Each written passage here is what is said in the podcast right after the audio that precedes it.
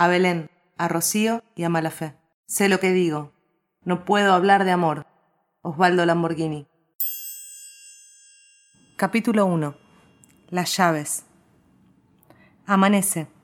Algunas luces callejeras titilan. Se huele eso que pasa después de la lluvia.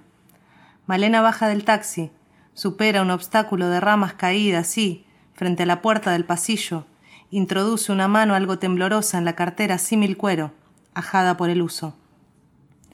Sus dedos tantean la superficie del atado de Malboro, más precisamente la bolsita de plástico que recubre el atado y que está pegajosa. Se le han adherido los vapores de varias mesas, incluyendo la mesita de luz más desordenada que jamás se haya visto. Desecha a un costado los cigarrillos y sigue hurgando. Toca el lápiz labial rojo, el libro de bolsillo, el celular, la billetera, el rímel, los pañuelitos, la libreta, las pastillas, unos papeles, las hebillas. El taxista, perdiendo la paciencia, se va.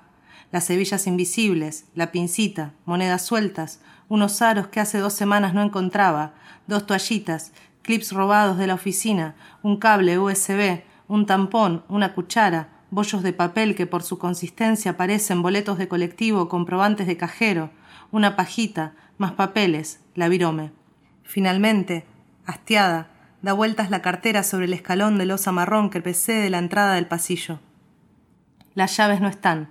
Resopla, cae en la vereda mojada y se queda ahí. Ni siquiera atina a levantar las cosas que arrojó. Simplemente rescata de la humedad los cigarrillos, se prende uno y se decide a esperar que algún vecino le abra. Con suerte, Manolo se olvidó otra vez de cerrar la puerta del departamento, y entonces entrará sin hacer ruido, se dará una ducha, dormirá un rato, y, con la cabeza ya fría, con la mirada ya no tan intranquila, le contará el lunes, en paz, relajada. Podría, claro está, despertarlo, que la vea así, con las medias de nylon verde corridas en tres lugares, con la pollera manchada de fernet, con la remera quemada por las brasas que caen al fumar. Y si él la ve así, si él la encuentra así ahora, ella sabe que no podrá postergar el momento, que tendrá que arrancar la curita, decirle, largarle todo. Y entonces no habrá domingo. Y ella necesita otro domingo. Necesita este domingo. Necesita levantarse como siempre al mediodía, empezar a hacer el café y las tostadas mientras él corre a buscar el diario y los cigarrillos.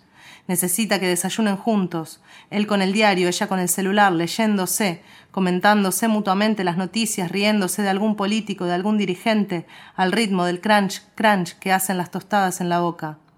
Necesita que a eso de las dos de la tarde se pongan a cocinar el almuerzo, un almuerzo que casi siempre sobra y tapa arterias, un almuerzo que comen hasta que no dan más y comparten entonces un cigarrillo y no saben por qué lo comparten, porque después cada uno se prende otro y otro y otro, hasta que se acaba el vino y colapsan en la cama, hasta que alguno despierta y empieza a tocar al otro pesadamente, pausadamente, como si quedara toda una vida por delante para olerse la piel.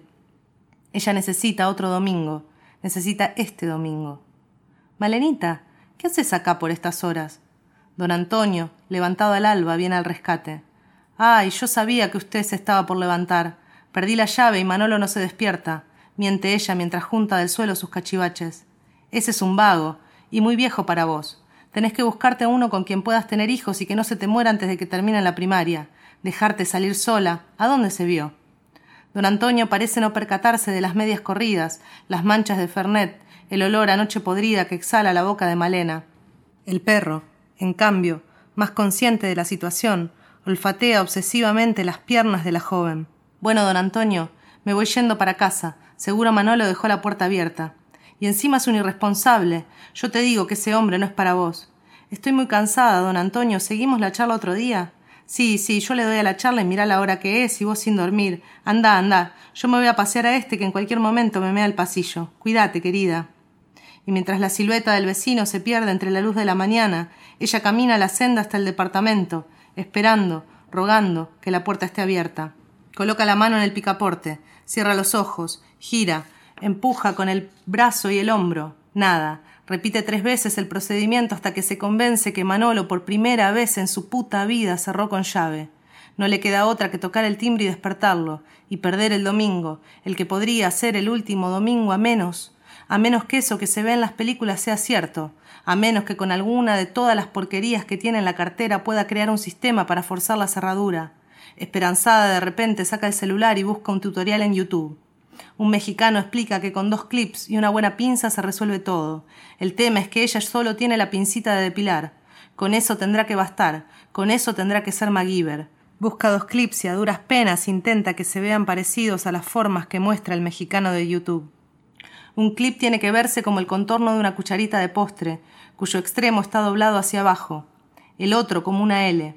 Lo más difícil es que la L tiene que estar reforzada, o sea que hay que estirar el alambre del clip, doblarlo al medio logrando que queden bien pegadas las dos partes y luego formar la L. La pincita no se lo banca, así que Malena va hasta las macetas que don Antonio pone en el pasillo, rescata un par de piedras y con eso, dando golpes y ejerciendo presión, se las ingenia. Con todo listo, se arrodilla para comenzar el procedimiento. Se da cuenta que la cerradura no es exactamente igual a la que está en el tutorial, pero este no es momento de concentrarse en detalles. Hace fuerza, maniobra, repite el video hasta estar segura de que los movimientos son correctos y lo tiene. Casi lo tiene. Puede sentir el artefacto cediendo, puede sentir el sonido de su sumisión metálica, pero entonces la puerta se abre. Manolo está desnudo. Su miembro relajado cuelga a la altura de la cara de Malena y eso le produce un tic involuntario, como un saltito para que la punta roce los labios.